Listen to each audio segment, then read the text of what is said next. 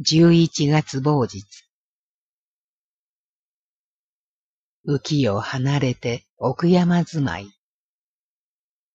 こんな卑俗な歌に囲まれて、私は毎日おもちゃのセルロイドの色塗りに通っている。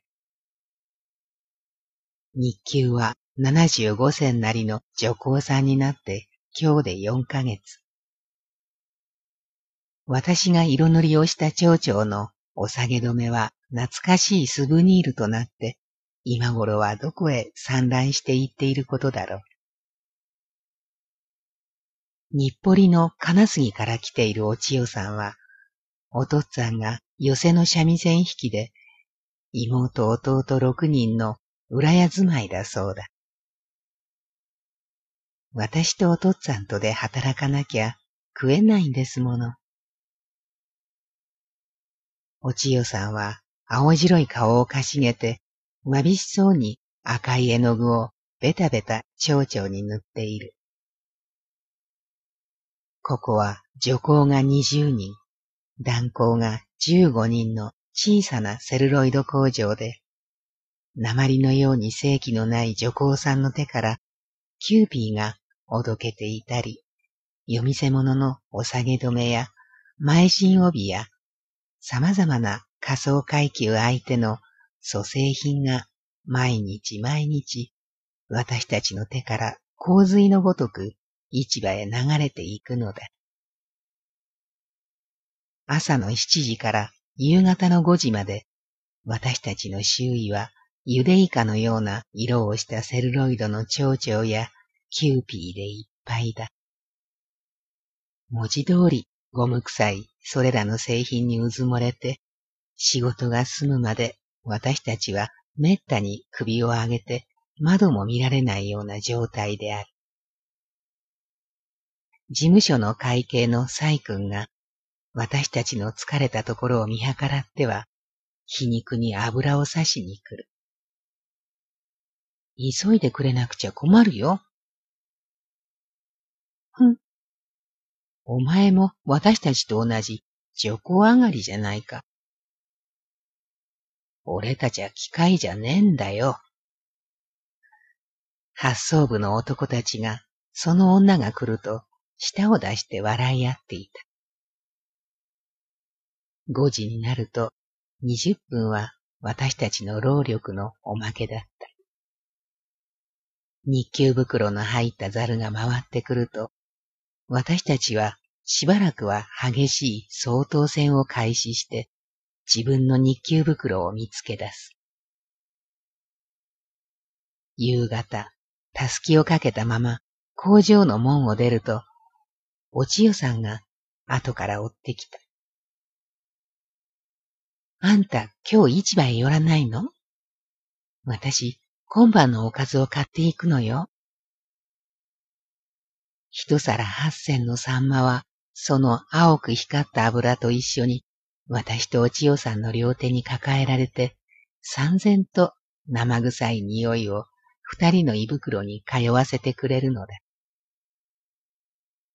この道を歩いている時だけ、あんた楽しいと思ったことない？本当にね。私、ほっとするのよ。ああ、でも、あんたは一人だから羨ましいと思うわ。美しいお千代さんの束ねた髪に白く埃が積もっているのを見ると、街の華やかな一切のものに私は火をつけてやりたいような興奮を感じてくる。十一月某日。なぜ、なぜ？私たちはいつまでもこんな馬鹿な生き方をしなければならないのだろうか。いつまで経ってもセルロイドの匂いにセルロイドの生活だ。朝も晩もベタベタ三原色を塗りたくって地虫のように太陽から隔離された歪んだ工場の中でコツコツ無限に長い時間と青春と健康を搾取されている。若い女たちの顔を見ていると、私はじんと悲しくなってしまう。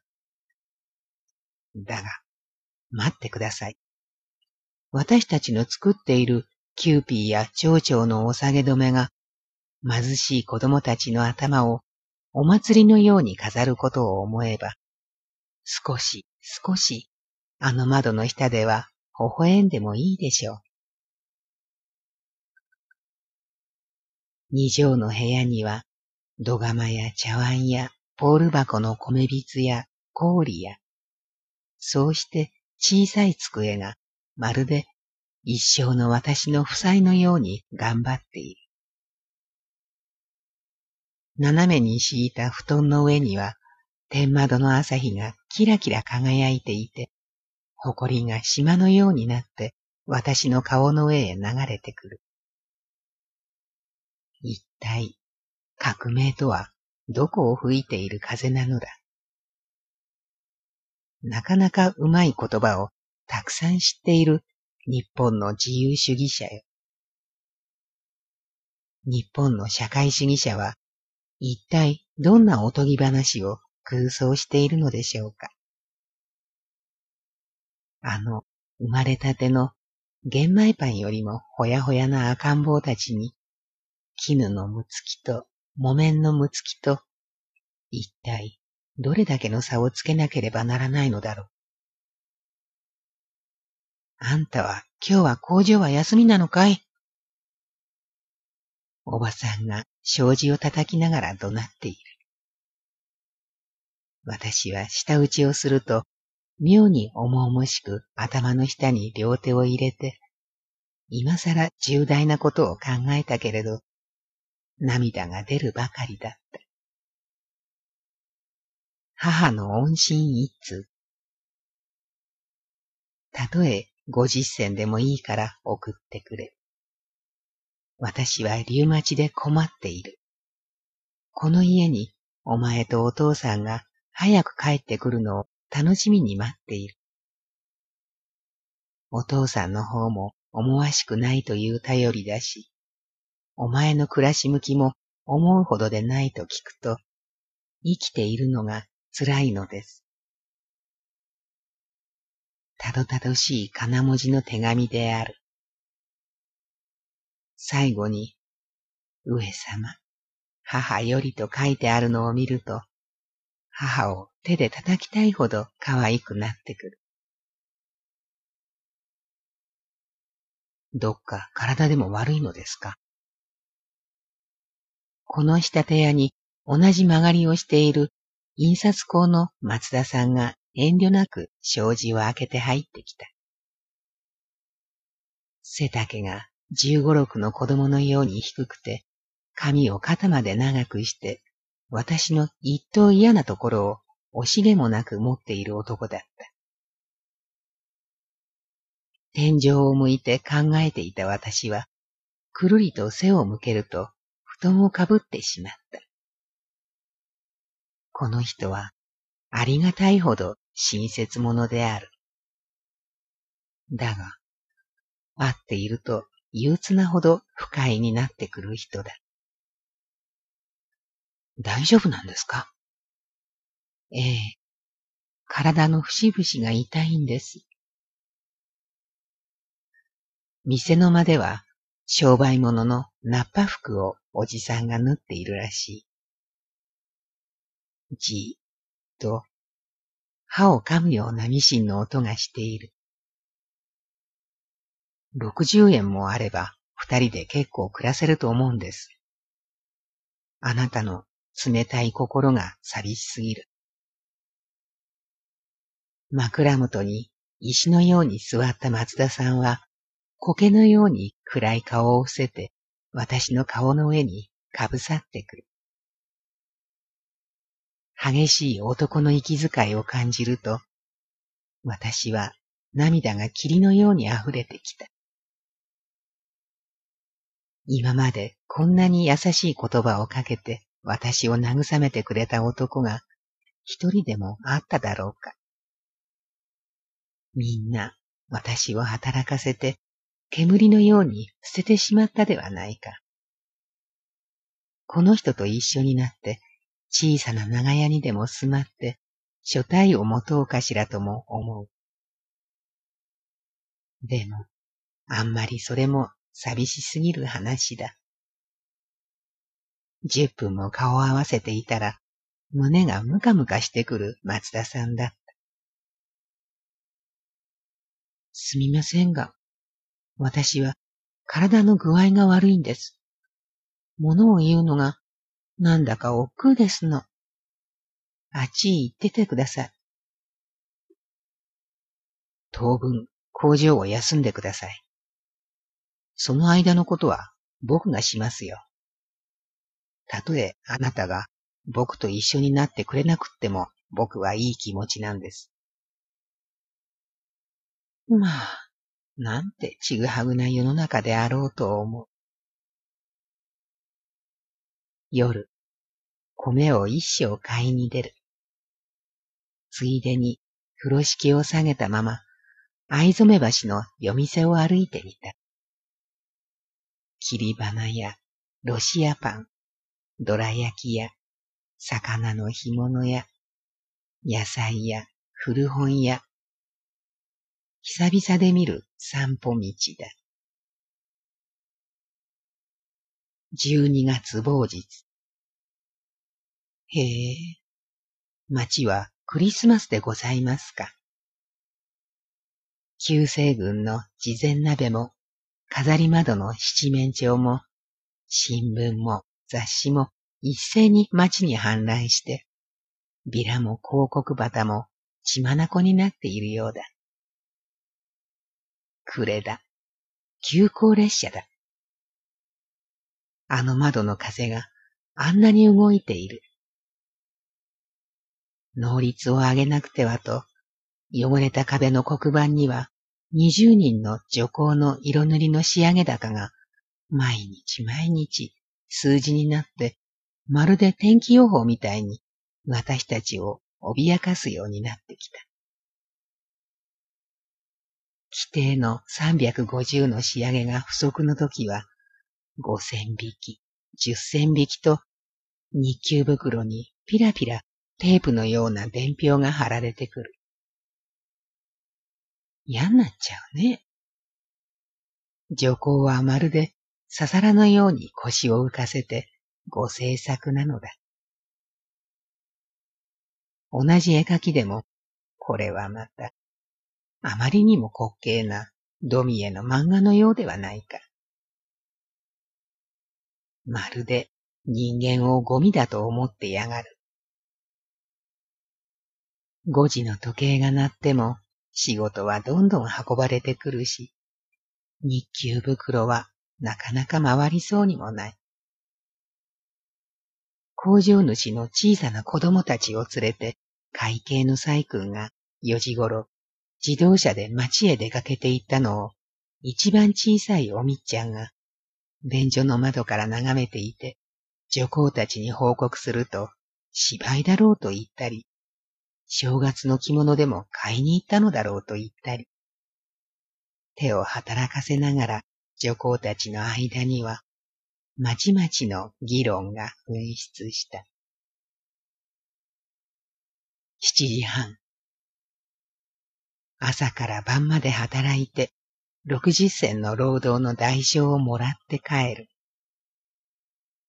土釜を七輪にかけて、机の上に茶碗と箸を並べると、つくづく人生とはこんなものだったのかと思った。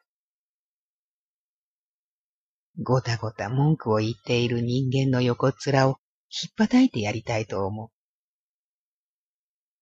ご飯の煮える間に、お母さんへの手紙の中に、長いことして貯めていた桃色の五十銭札五枚を入れて封をする。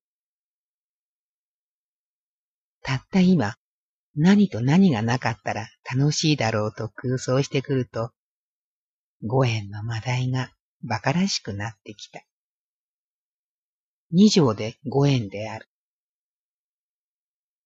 一日働いて米が二升切れて平均六十銭だ。また前のようにカフェに逆戻りでもしようかしらとも思い、幾度も幾度も水をくぐって私と一緒に疲れ切っている壁の名線の着物を見ていると、まったく味気なくなってくる。何もござなく早漏だ。危ないぞ。危ないぞ。危ない武将者ゆえ、爆裂弾を持たしたら、喜んでそこら辺へ投げつけるだろう。こんな女が一人うじうじ生きているよりも、いっそ早く真っ二つになって死んでしまいたい。熱いご飯の上に、夕べのサンマを伏兵線にして、むしゃりと頬張ると、生きていることもまんざらではない。たくあんを買った古新聞に、北海道にはまだ何万丁部という荒れ地があると書いてある。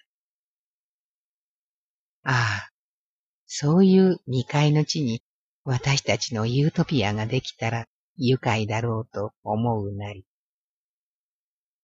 ハトポッポ、ハトポッポという歌ができるかもしれない。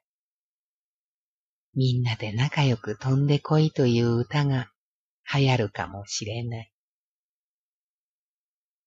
風呂屋から帰りがけに暗い路地口で松田さんに会った。私は黙って通り抜けた。十二月某日。何も変な風に切り立てをしないで、松田さんがせっかく貸してあげるというのに、あんたも借りたらいいじゃないの。実際、私の家はあんたたちのマダイを当てにしているんですからね。髪の毛の薄いおばさんの顔を見ていると、私はこのままこの家を出てしまいたいほど悔しくなってくる。これが出かけの戦争だ。急いで根津の通りへ出ると、松田さんが酒屋のポストの傍らで、はがきを入れながら私を待っていた。ニコニコして本当に好人物なのに、私はどうしてなのか、この人にはムカムカしてしようがない。何も言わないで借りてください。僕はあげてもいいんですが、あなたがこだわると困るから。そう言って、塵並みに細かく包んだ金を松田さんは私の帯の間に挟んでくれている。私は肩上げの取ってない昔風な羽織を気にしながら、妙に照れくさくなって、振りほどいて電車に乗ってしまった。どこへ行くあてもない。正反対の電車に乗ってしまった私は、寒い上野にしょんぼり自分の影を踏んで降りた。強靭じみた口入れ屋の高い広告塔が、ナンパ線の信号を見たように風に揺れていた。お望みは、牛太郎のような番頭に聞かれて、まず私は固唾を飲んで、商品のような求人広告のビラを見上げた。辛いことをやるのも一生。楽なことをやるのも一生。姉さん、よく考えた方がいいですよ。肩掛けもしていないこのみすぼらしい女に、番頭は目を細めて、寝踏みを始めたのか、じろじろ私の様子を見ている。下屋の寿司屋の女中さんの口に紹介を頼むと、一円の手数料を五十銭に負けてもらって公園に行った。今にも雪の降ってきそうな空模様なのに、ベンチの不老人たちはほがらかないびきを上げて眠っている。西郷さんの銅像も浪人戦争の遺物だ。あなたと私は同じ距離なのですよ。鹿児島が恋しいとはお思いになりませんか？霧島山が、桜島が、白山が、熱いお茶にカルカンの美味しい頃ですね。あなたも私も寒そうだ。あなたも私も貧乏だ。昼から工場に出る。生きるはつらし。十二月某日。夕べ、机の引き出しに入れてあった松田さんの心づくし。払えばいいのだ。借りておこうかしら。弱き者よ。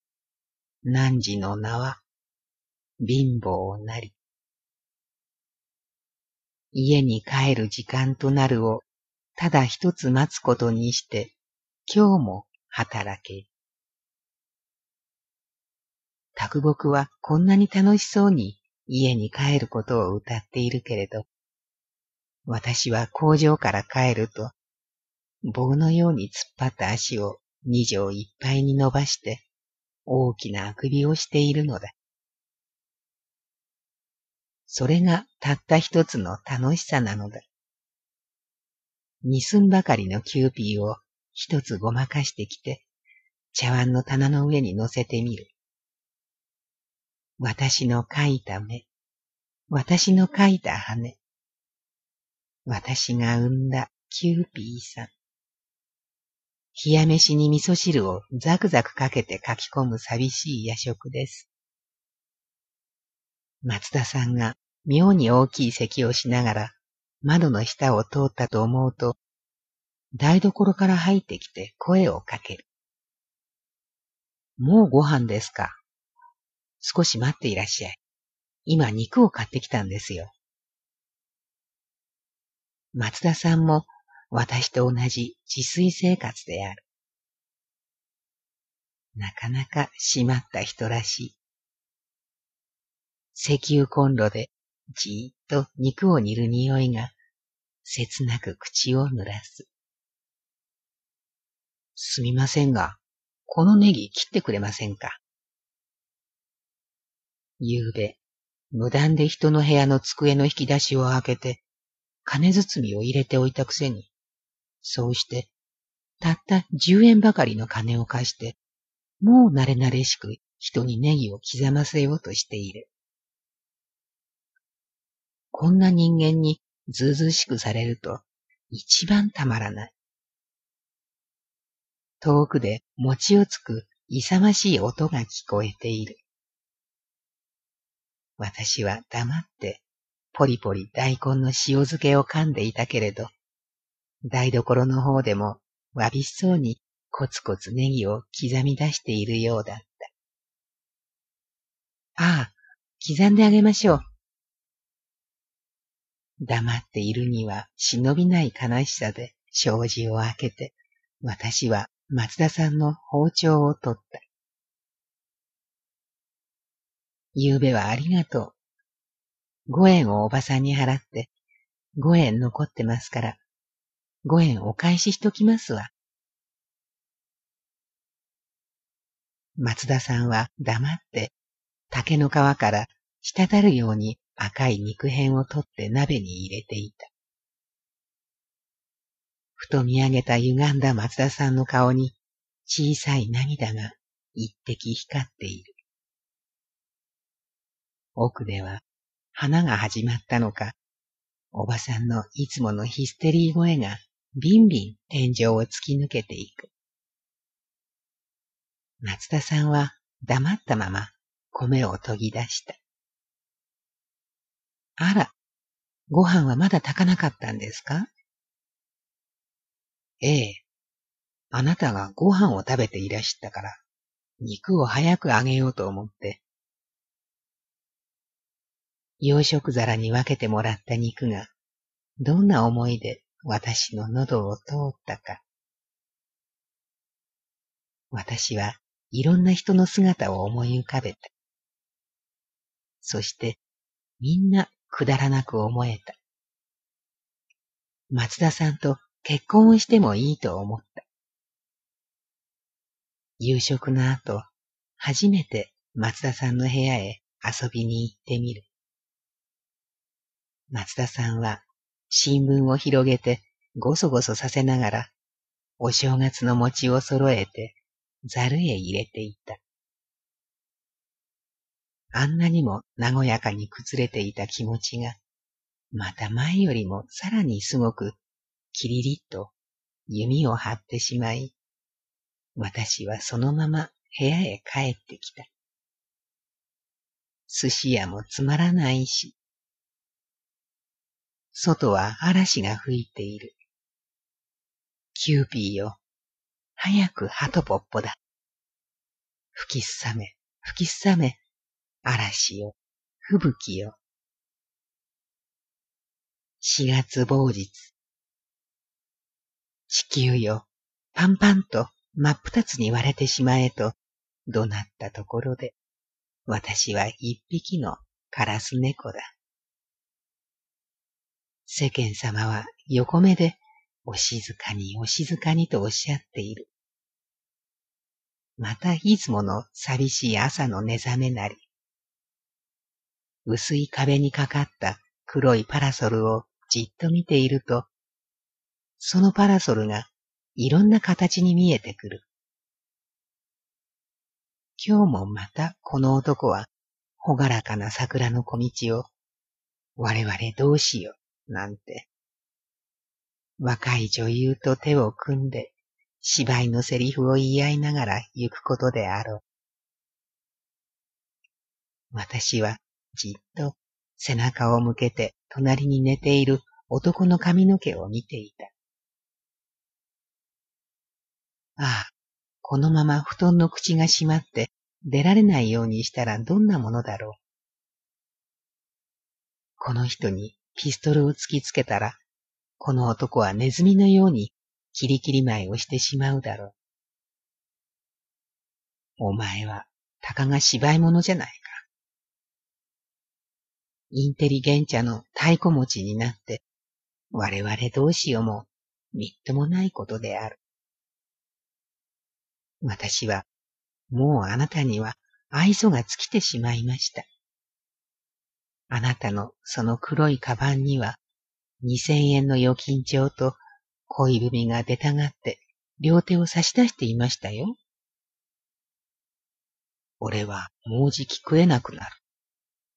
誰かの一座にでも入ればいいけれど、俺には俺の節操があるし、私は男にはとても甘い女です。そんな言葉を聞くと、さめざめと涙をこぼして、では、町に出て働いてみましょうかと言ってみるのだ。そして私はこの四五日、働く家を見つけに出かけては、魚の腹渡のように疲れて帰ってきていたのに、この嘘つき男め。私はいつもあなたが用心をして鍵をかけている、そのカバンを、ゆうべそっと覗いてみたのですよ。二千円の金額は、あなたが我々プロレタリアと言っているほど少なくもないではありませんか。私はあんなに美しい涙を流したのが馬鹿らしくなっていた。二千円と若い女優があれば、私だったら当分は長生きができる。ああ、浮世はつろうござります。こうして寝ているところは円満なご夫婦である。冷たい接吻は真っ平なのよ。あなたの体重は七年も連れ添った女房や若い女優の匂いでいっぱいだ。あなたは、そんな女の浴場を抱いて、お勤めに私の首に手を巻いている。ああ、インバイフにでもなった方が、どんなにか気づかれがなくて、どんなにいいか知れやしない。私は飛び起きると男の枕を蹴ってやった。嘘つきめ。男は多丼のように粉々に崩れていった。爛漫と花の咲き乱れた4月の明るい空よ。地球の外には、さつさつとして熱風が吹きこぼれて、おーい、おーいと見えない呼び声が4月の空に弾けている。飛び出しておいでよ。誰も知らないところで働きましょう。ぼうぼうとした霞の中に、私は神様の手を見た。真っ黒い神様の腕を見た。四月某日。一度は気休め、二度は嘘。三度のよもやに引かされて。憎らしい私の煩悩よ。私は女でございました。やっぱり切ない涙にくれまする。鳥の生き肝に花火が散って夜が来た。都在東西。そろそろ男との大詰めが近づいてきた。一刀両断に切りつけた男の腹渡にメダカがピンピン泳いでいる。臭い臭い夜で、誰もいなけりゃ泥棒に入りますと。私は貧乏ゆえ男も逃げて行きました。ああ、真っ暗い放かぶりの夜だよ。土を見つめて歩いていると、しみじみとわびしくなってきて、病犬のように震えてくる。何くそ。こんなことじゃいけないね。美しい街の歩道を今日も私は、私を買ってくれないか、私を売ろうと、野良犬のように奉公してみた。引き止めても引き止まらない切れたがる絆ならば、この男ともあっさり別れてしまうより仕方がない。総外の名も知らぬ大樹のたわわに咲きこぼれた白い花には、小さい白い蝶々が群れていて、いい匂いがこぼれてくる。夕方、お月様で光っている縁側に出て、男の芝居のセリフを聞いていると、少女の日の思い出が、ふっと花の匂いのように横切ってきて、私も大きな声でどっかにいい男はないでしょうかと、お月様に怒鳴りたくなってきた。この人の当たり芸は、かつて芸術座のスマコのやったという、カミソリという芝居だった。私は少女の頃、九州の芝居小屋で、この人のカミソリという芝居を見たことがある。スマコのカチューシャも良かった。あれからもう、だいぶ時が経っている。この男も四十近い年だ。役者にはやっぱり役者のおかみさんがいいんですよ。一人稽古をしている明かりに映った男の影を見ていると、やっぱりこの人もかわいそうだと思わずにはいられない。紫色のシェードの下に台本を食っている男の横顔が絞っていくように私の目から遠くに去ってしまう。旅工業に出ると、俺はあいつと同じ宿を取った。あいつのカバンも持ってやったっけ。でも、あいつは、俺の目を盗んでは寝巻きのままよその男の宿へ忍んで行っていた。俺はあの女を泣かせることに興味を覚えていた。あの女を叩くと、まるでゴムのように弾き返って、体いっぱい力を入れて泣くのが、見ていてとてもいい気持ちだった。二人で縁側に足を投げ出していると、男は明かりを消して、七年も連れ添っていた別れた女の話をしている。私は県外に置き去られたたった一人の登場人物だ。呆然と夜空を見ていると、この男ともダメだよと誰かが言っている。天の弱がどっかで笑っている。私は悲しくなってくると足の裏が痒くなるのだ。一人で喋っている男のそばで私はそっと月に鏡を傾けてみた。眉を濃く引いた私の顔が渦のようにぐるぐる回っていく。世界中が月夜のような明るさだったらいいだろう。なんだか一人でいたくなったの。もうどうなってもいいから一人で暮らしたい。男は我に帰ったように太い息を切ると涙を振りちぎって別れという言葉の持つ寂しい言葉に涙を流して私を抱こうとしている。これも他愛のないお芝居なのか。さあ、これから忙しくなるぞ。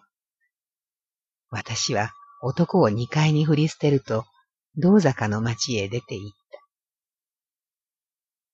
誰も彼も握手をしましょう。ワンタンの屋台に首を突っ込んで、まず、品酒を傾けて、私は味気ない男の旅臭を吐き捨てた。